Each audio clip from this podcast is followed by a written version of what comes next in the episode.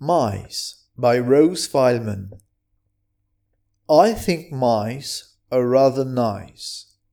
Their tails are long, their faces small. They haven't any chins at all. Their ears are pink, their teeth are white. They run about the house at night. They nibble things they shouldn't touch and no one seems to like them much. But I think mice are nice. Et maintenant, lu avec la bonne intonation et à la bonne vitesse. Mice by Rose Fyleman. I think mice are rather nice.